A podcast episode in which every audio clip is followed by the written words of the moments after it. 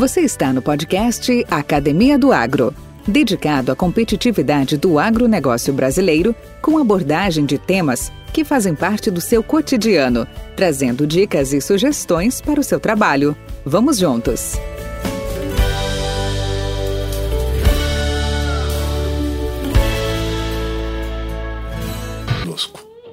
Vamos arriba? Podcast Academia do Agro. Caro amigo Jaime Amonte, quantos anos, hein? Prazer em revê-lo ao vivo e em cores. Depois de muito trabalho. Você vê esse negócio de tempos modernos, de novas tecnologias, apesar de a gente querer se manter atualizado, a gente também apanha pra caramba, né? Quantas vezes a gente tem que chamar ou o filho ou o neto para ajudar nós, né? É verdade, é verdade.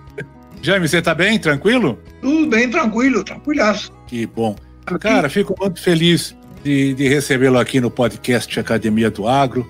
Como eu já troquei mensagens contigo, nós já conversamos também um pouco. Esse, esse meu projeto, esse nosso projeto, ele tem a ideia de a gente levar para esse grande público do mercado agropecuário é, experiências, informações, atitudes, comportamentos, motivando-os, influenciando-os né, a bons resultados. Por isso que eu digo até que é dedicado à competitividade do agronegócio. E, e você, como, como profissional, como colega, engenheiro agrônomo, doutor, né? Eu tenho que abaixar a cabeça para você, porque tem, tem alguns anos à minha frente aí de, de estrada, com certeza, né? E eu gostaria, e tenho certeza que a maioria dos nossos colegas é, gostaria muito de conhecer a história do Jaime Alfredo Hart Amonte. Onde você começou, suas origens, família e como você chegou no Brasil. Conta um pouco dessa sua história para nós. Bom, é, eu acho que todos os é, companheiros de pioneiro sabem que eu sou uruguaio. Eu sou uruguaio porque por questões de metros, porque é, eu sou natural do Chuí. Tá? Bom, é, eu me formei no Uruguai, me formei em Montevideo e meu primeiro trabalho foi contratado pelo Ministério de Ganaderia e Agricultura do Uruguai para participar de um projeto de desenvolvimento da bacia da Lagoa Mirim. Era um projeto de Nações Unidas, através de FAO, o Brasil e o Uruguai. Nesse acordo, o país que tivesse a sede tinha que eh, dar a outro país digamos, a, o que se chamava co-diretoria, porque a diretoria era de FAO. Tá? Eu não sei se fizeram sorteio, acordo, não sei. Mas o assunto é que o projeto se radicou na cidade de 33, no Uruguai. A cidade de 33 fica a uns 130 quilômetros ao sul de Jaguarão. E o co-diretor, portanto, era brasileiro. O co-diretor, junto com técnicos, eh, com desenhistas, foi, me lembro, um geólogo, foi um vários desenhistas, motoristas, e o diretor levou até uma secretária particular para ele. Bom, acontece que eu e a secretária resolvemos casar. E lá tivemos um filho, nasceu, nasceu em Porto Alegre, mas enfim, foi gestado tudo no Uruguai. E o projeto Lagoa Mirim é um projeto a término. Começava o dia 5 de novembro de 65 e terminava indefectivelmente o dia 5 de novembro de 1970. Então, todos nós, no dia em novembro de 70, ficamos sem emprego. Então, com um certo tempo, saímos à procura de outras alternativas. Meu sogro, por motivo particular, tinha retornado para o Brasil e queria trazer a sua filha. Então, ele procurava eh, um lugar para eu trabalhar, porque a senhora era funcionária, eh, secretária bilíngue do, da Sudesul, que era a entidade brasileira que representava lá no projeto. Bom, a história é que o meu sogro se encontrou com um pescador amigo dele que fazia anos pescavam junto, se chamava Protásio Marques da Silva. E através do Protásio ficou sabendo que o irmão, que se chamava James Marques da Silva, estava procurando um agrônomo. Então me passou o dado e eu vim a Porto. Tivemos um uma manhã inteira, eu reunido com o Jaime Marques da Silva. Ele estava interessado em que eu trabalhasse com ele, mas e eu estava interessado, lógico, a vir, mas tinha um grande inconveniente, que meu diploma não estava registrado e não era válido em Brasil, e ele necessitava um agrônomo responsável técnico para a empresa. Para os mais, mais novos em Pioneer, essa firma onde trabalhava o Jaime Marques da Silva era Proagro, ah? cuja sede era na Avenida, Avenida Voluntário da Pátria em Porto Alegre. Bom, o assunto é que não funcionou. Eu fui embora. Pouco tempo depois, meu sogro me passou a informação de que tinha outro senhor que estava interessado em um agrônomo. E eu vim e a firma se chamava Bracisul. Para os novos, Bracisul foi uma firma feita pelo Darcy Ribeiro, que principal, naquela época o principal rubro de trabalho da firma era produtos veterinários, eh, tesoura de tosquia, fenotiacina, aquelas coisas todas. E queria desenvolver a parte de forrageiro. Então conversamos, me contratou porque ele tinha já um responsável técnico para a firma. Então vim assim, vinha trabalhar em Porto Alegre. É, pouco tempo depois surgiu a oportunidade de ir a trabalhar em Rio Pardo, administrando uma, uma fazenda muito grande que tinha lá. Por desgraça, a dona da fazenda, que uma mulher, a verdadeira dona, em um acidente de avião faleceu. E o marido e os filhos resolveram vender a fazenda. E eu fiquei novamente sem emprego. Mas, como na época que eu trabalhava em Brasil, eu sabia que o Jaime Marques da Silva e o, o Carlos Mariano, que tinha sido funcionário da Brasil, estavam em Proa, em, que já era Proagro Pioneer, em Santa Cruz. Aí eu resolvi ir a falar com eles porque eu já estava radicado em Rio Pardo, com filho, mulher, tudo. O Jaime não estava, estava o Carlos Mariano. Falei com ele e ele me mandou falar com um americano na sala do lado, que o americano falava, falava quase nada português, aí eu pouco inglês. E ele insistiu que eu fosse a trabalhar com sorgo. E eu não queria trabalhar com sorgo, porque eu já tinha sofrido muito produzindo tratando de produzir sorgo em Brasil. E o americano insistia. E quase que eu falei para ele, olha, se é para trabalhar com sorgo, não, não quero trabalhar. Então, ele no fim me falou que tinha uma vaga forrageira, tá, e bom. E aí eu comecei a trabalhar. Esse, esse americano se chamava Erwin Heller. E comecei a trabalhar com forrageira e tá, e, e o gringo muito vivo, seis meses depois começou a me namorar para o sorgo. E eu cheguei à conclusão que se não trabalhava com sorgo, eu estava na rua. E aí comecei de o calvário de tratar de produzir sorgo no Rio Grande do Sul. O sorgo, para que os companheiros sabem bem que um, a planta de clima semiárido. E o Rio Grande do Sul não se caracteriza por ser um clima semiárido. Ao contrário, é temperado e chuvoso. Então, as sementes que se podem produzir são de qualidade muito baixa. Por quê? Porque a umidade do outono faz que as sementes das panículas iniciem um processo de germinação que se traduz em baixa germinação posterior. Bom, mas eu fui trabalhar uns dois ou três anos. Aí, me ajudar, para ajudar-me, contratei solicitei à firma contratar um, um, técnico agrícola que eu conhecia da época de Brasil, que muitos de vocês devem conhecer ou conheceram. Chamava Wilson Coitinho.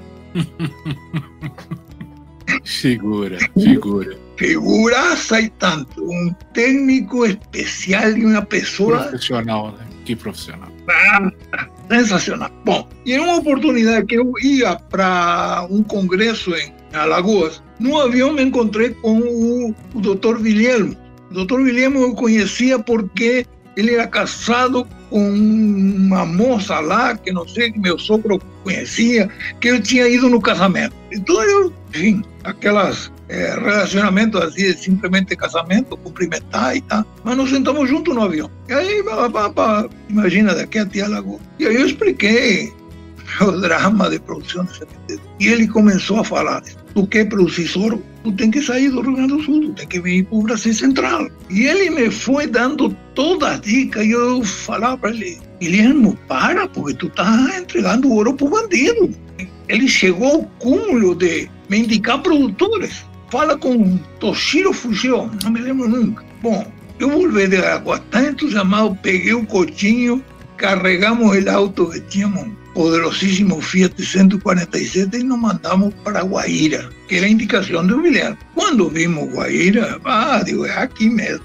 Ahí plantamos primeros dos hectáreas experimentales. Bom, Valdir, a producción, imagina, atender, atendimos esa, esa lavoura esporádicamente, íbamos de Santa Cruz, ficamos dos, tres días, voltábamos. Yeah.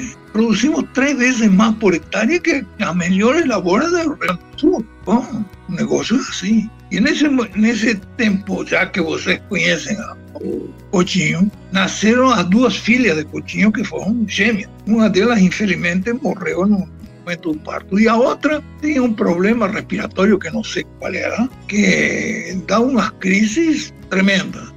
No fim, um médico especialista disse, olha, o clima do Rio Grande do Sul não é para essa guria. Tu tem que ir embora para o Brasil Central. Pô, juntou o útil com o agradável. Aliás, foi o Coutinho. Então, quem levou o sorgo para Guaíra foi o Coutinho.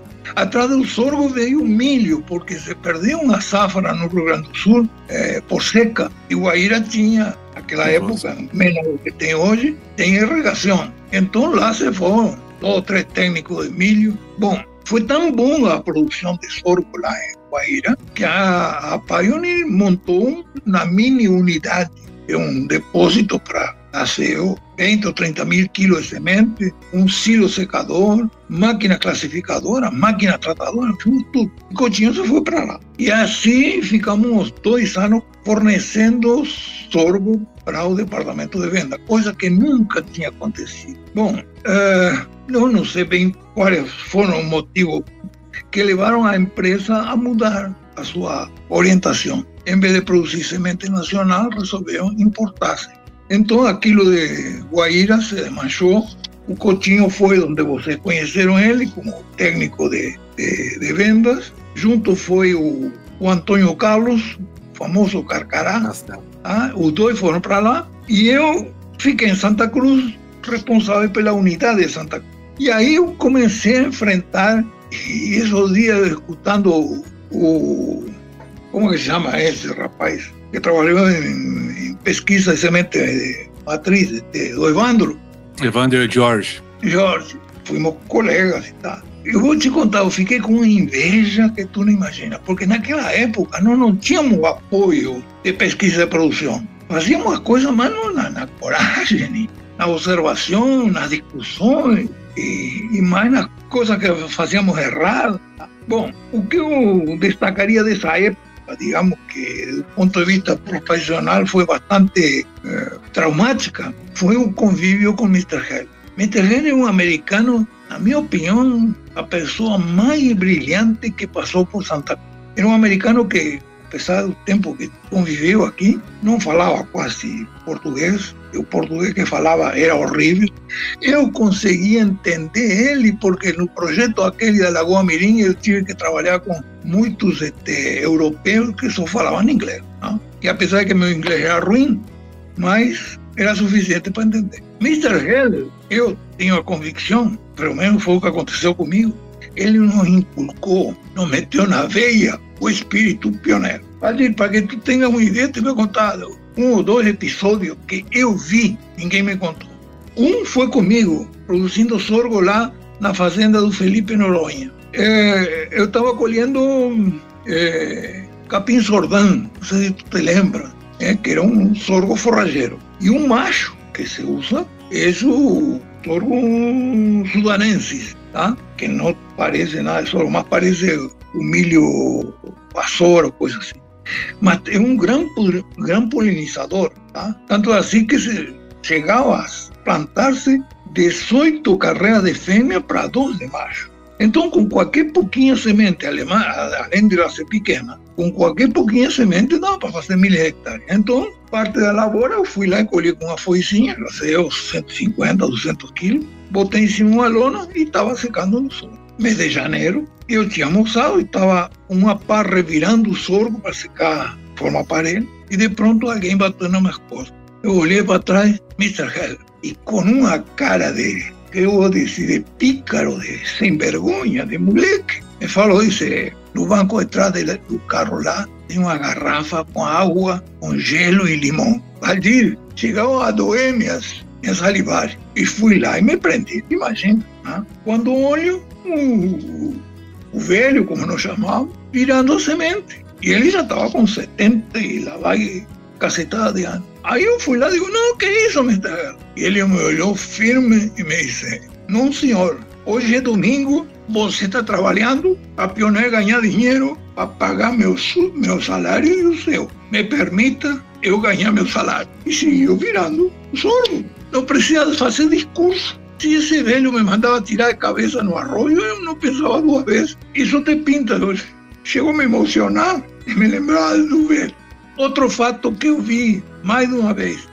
Naquela época, recém estávamos começando em Santa Cruz a virar 24 horas, especialmente os secadores. E naquela época não tinha, Valdir, refeitório, de modo que os, a turma que pegava à noite tinha que se virar como pudesse, tomando água da torneira, enfim. Pois o velho, lá 10 e meia, 11 horas da noite, encostava o, o Maverick quatro portas, que era um, era um transatlântico. Parava, abria o porta-mala, ia um por um, o funcionário mandava que pegasse no porta-mala um refresco, um sanduíche, e ele ficava cuidando da máquina. E assim fazia com todo funcionário. Nunca vi um diretor fazer isso. E ele dava risada, ele trabalhava com prazer. Bom, teria mil e uma anedotas para ter contado do velho Heller, mas essas duas servem só para mostrar quem era ele. E, e o, o Gentil conhece o Delmar Brenner, o, o Walter Linderman, é, o Orlando Terjos, isso que eu me estou lembrando agora, todos esses caras foram inoculados por esse velho. Ah? Outra pequena, rapidinho. Lá em Santa Rosa tinha uma esteira muito comprida que levava o milho para cima do secador e que não conseguíamos alinhar. Aquela esteira era um problema. O engenheiro de Santa Cruz, eu fui especialmente com o engenheiro para solucionar o problema da esteira. O encarregado da parte, digamos, de, oficina de Santa Rosa, que tinha 15 anos de trabalhar na Keppel ninguém de nós conseguiu ajeitar aquela tal de esteira. E ficou meia, a meia boca, mas funcionando. Um dia eu andava com o Mr. L, tá? Fomos lá, ele, ele já tinha saído, ele vinha de vez em quando, uma vez por ano, passávamos 15 dias em Santa Cruz e Santa Rosa e Tumbiá, para rever os amigos, como ele dizia. E de pronto, o velho se perdeu. E o Walter, cadê, cadê, cadê? Né? De pronto olhamos para cima do secador, lá estava o velho. E aí com o Walter fomos lá ver o que o velho estava fazendo. E estava com a chave de, de, chave de boca na mão, sentado num pretilzinho que tinha. Quando chegamos, perguntamos, o que foi, meu Deus? Disse, olha a esteira. Valdir, era uma fita esteira. E aí nós, por isso, inocentemente perguntamos, mas você como foi que fez isso, Mr. E ele deu uma risadinha. Sabe uma coisa? Levei 32 anos para saber. Está entendendo? A modéstia do velho. Bom, aí então em Santa Cruz, eh, eu passei a trabalhar em milho e o Cotinho, porque eu tinha feito estágio em Estados Unidos, e lá eu vi o uso de discos de nylon. Eu trouxe um, quatro ou cinco discos com a ideia de, de enfim, copiar e fazer aqui no Brasil. Mas eram bem diferentes, porque as máquinas E aí tivemos que fazer os primeiros protótipos de disco. E, fizemos com ferro fundido. E os furos tínhamos que gastar com lima quando ficavam grandes demais. Fechamos com com Aradite, tá? o Coutinho, vou te contar, teve horas, horas, dias e dias modificando aquele disco, testando. Tá? Fizemos a primeira uh, protótipo de plantadeira, que no início era manual, depois o Laureno, que era o torneiro da, da Pioneer, se, se de nós e botou um motorzinho elétrico. E aí começaram os primeiros testes de plantabilidade. Tá? E aí fizemos discos de nylon, que não sei você em que época pegou, mas quando o Pioneer lançou o disco de nylon, vou te contar, foi um, um sucesso que a Mercury em Santa Cruz não dava abasto de, de injetar este, para fazer disco. E era só a, a gritaria dos produtores, quero mais discos, mais discos. Mais. Bom, depois, por também motivo que não interessa, e começaram a fazer o disco, a firma, a, a deu o disco para outra empresa, que resolveu utilizar um material mais barato que o nylon, que era plástico reciclado, e não aguentava. Se os americanos usavam nylon, por algum motivo era. Então, voltou para Pioneer os discos. Bom, isso aí eu considero que foi um dos digamos, as minhas contribuições a, a Pioneer. Não só os discos, sino os testes de plantabilidade. É, depois, eu mudei um pouco a orientação de, de porque eu tinha feito para sorgo um manual de produção de sorgo, de semente, lógico. Né? Então estavam ali nas especificações de, de, de, tipo de disco que vou usar, a, a quantidade de semente por metro linear, enfim, como se fazia o, o rogging, enfim, como era secado, tudo.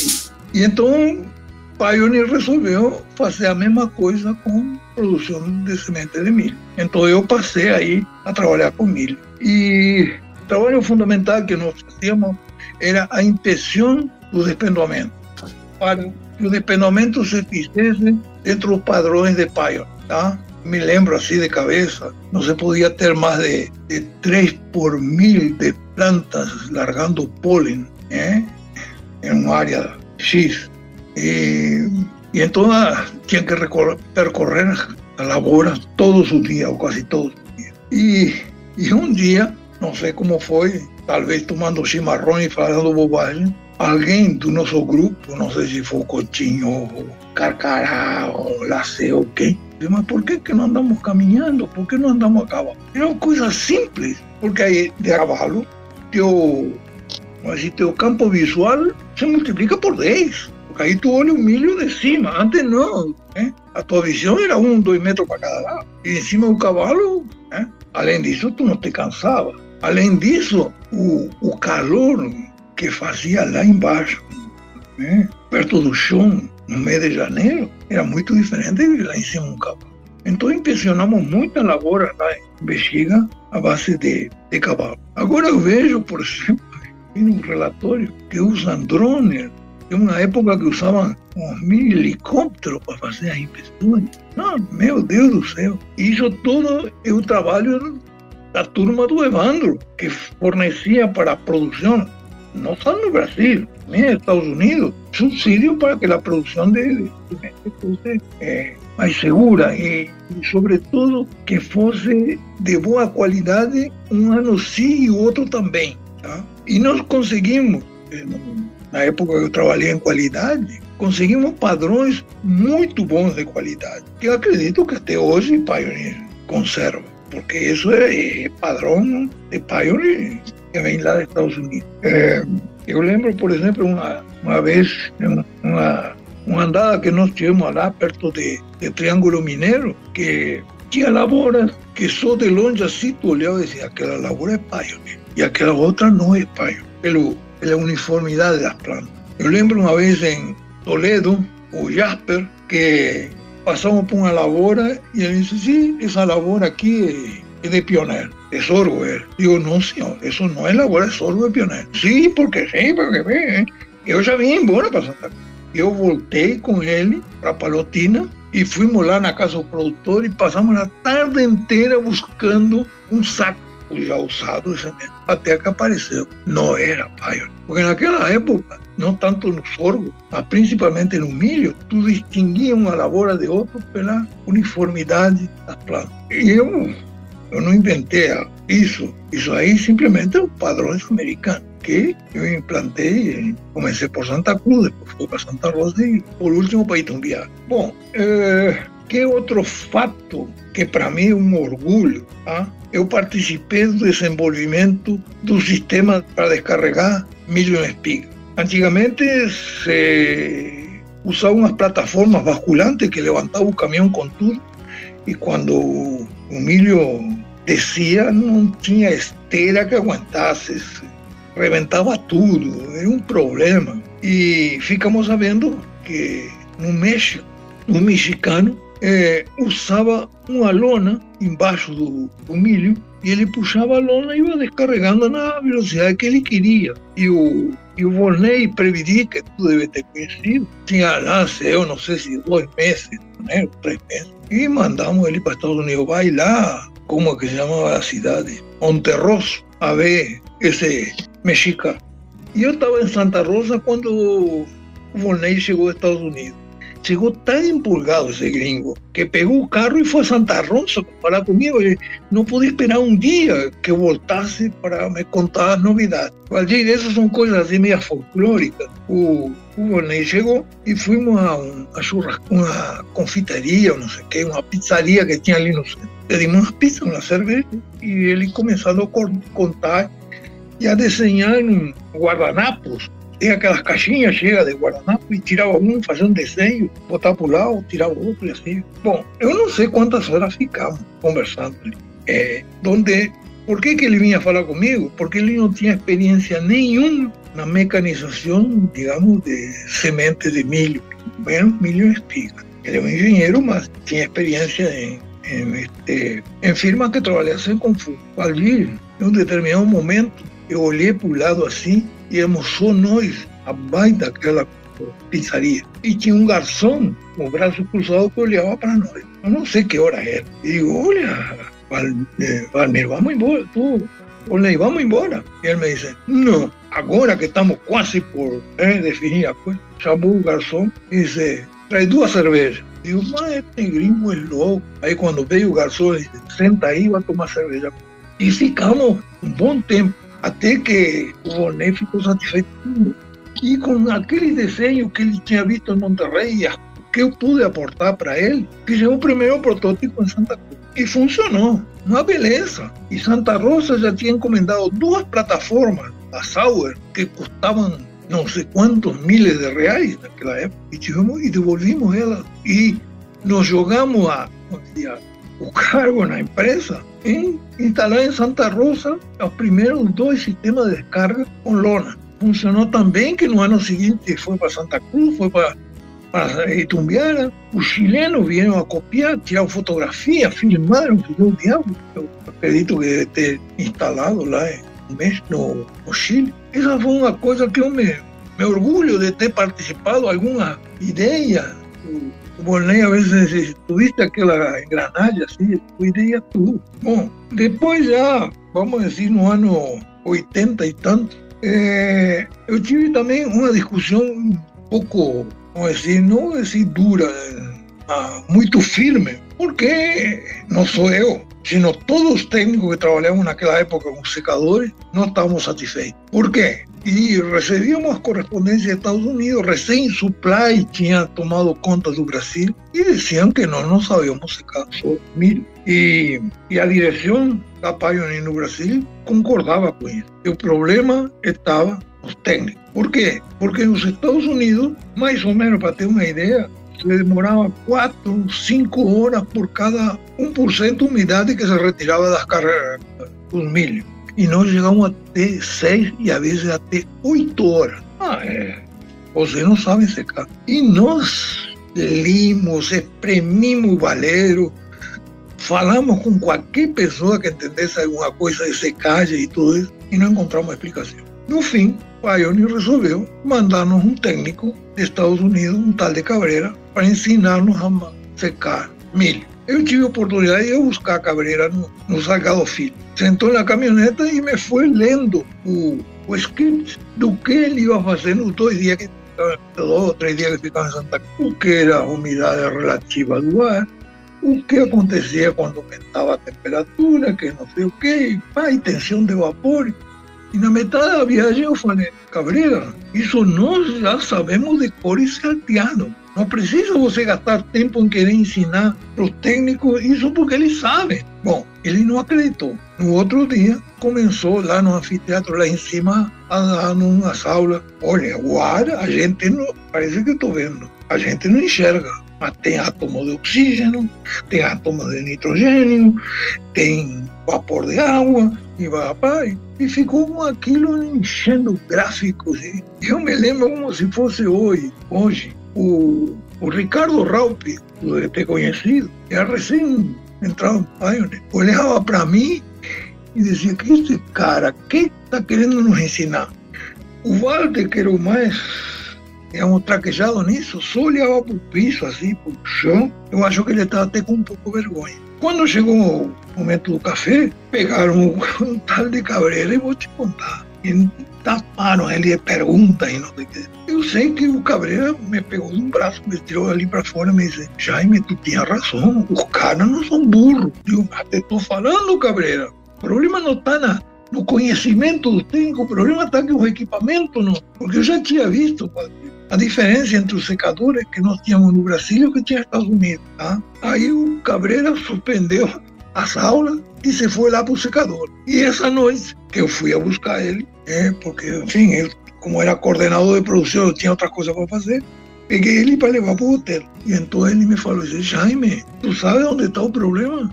É que os secadores que você tem aqui em Brasil são, foram desenhados para clima frio, temperado frio, para o clima de, Iowa, para o clima de, de Minnesota, não para o clima tropical úmido que você tem. Simples. Tem que trocar o secador. Bem, eu fora. E fez um relatório nesse ponto. Tanto assim que no ano seguinte, o Supply votou, agora tem uma confusão, se foram 5 milhões ou 12 milhões de dólares para fazer um secador em Santa Rosa. Completamente diferente. Com outras especificações da quantidade de, de como é que se chama, dos pés cúbicos por libra, de, enfim, de, de grão, enfim, completamente diferente. E uau, quando botaram o secador a funcionar em Santa Rosa, dava por 2 a 1 um, o velho secador que tinha especificações, digamos, de clima frio. Mas lógico, nos Estados Unidos, quando estão colhendo milho, eu estive lá na colheita de milho. Ah, de manhã, tu sai de manhã, para o campo, era 5, 8 graus de temperatura e um céu azul radiante. Nós aqui em Santa Cruz, Santa Rosa, entre Palo e Tumbiá, às 8 da manhã, estava 28, 30 graus, umidade relativa lá em cima. Não se podia esquentar o, o ar a mais de 40 graus para não prejudicar a germinação. Então, é, se podia baixar muito pouco a umidade relativa do ar, então a capacidade de secagem do ar ficava restrita. Isso aí eu, eu hoje eu vejo e me, e me ufano de ter participado dessa, de algumas discussões médicas sobre secagem. Tanto assim, Valdir, que cheguei a fazer um, um pequeno programa para controlar os secadores. Não? O programa era em, em Lotus 123. Não? Podcast Academia do Agro.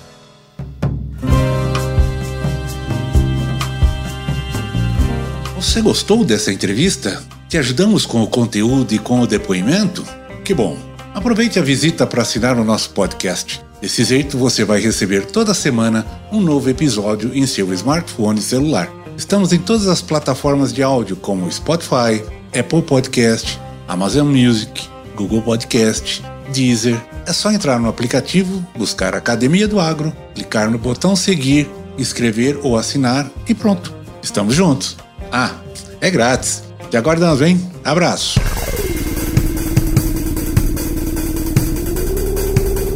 Após análise de mais de 50 especialistas no mundo inteiro, The Economist, que é uma publicação inglesa de notícias de assuntos internacionais, sumarizou diversos pontos do que está por vir para 2021. Um desses pontos conclui que o mundo está vendo este ano como um novo começo, um renascimento. As pessoas vão repensar seus objetivos pessoais, de trabalho, saúde, dinheiro e espirituais. Grandes oportunidades estão surgindo para satisfazer todos esses requisitos e mudanças de pensamento. Um novo começo com valores mais reais, muitos comportamentos são transformados e nunca mais voltarão. Acumular, consumir e viver pelo material vai para o lado negativo da conversa. A inovação, a tecnologia, o pensamento natural e lateral são a base da nova realidade. Continuar fazendo o mesmo sem repensar em 2021 é ir direto para o abismo. Todos estão a tempo de encontrar novos caminhos.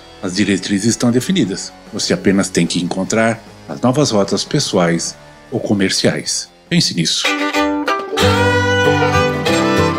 A realização dos episódios do podcast Academia do Agro tem como responsáveis este que vos fala, Valdir Franzini, atuando como produtor e apresentador, a Rosane, como revisora de cada um dos clipes, e os líderes e agroempreendedores como nossos entrevistados. Lógico, grande sucesso vem de vocês que nos ouvem e nos motivam a fazer cada vez mais e melhor. Com temas expressivos e dinâmicos, esse intercâmbio semanal visa oferecer um melhor desenvolvimento em suas habilidades profissionais e nas atividades e práticas do seu cotidiano. Somos da Academia do Agro, o podcast para todos aqueles apaixonados pelo agronegócio. Te aguardamos no próximo episódio. Até lá!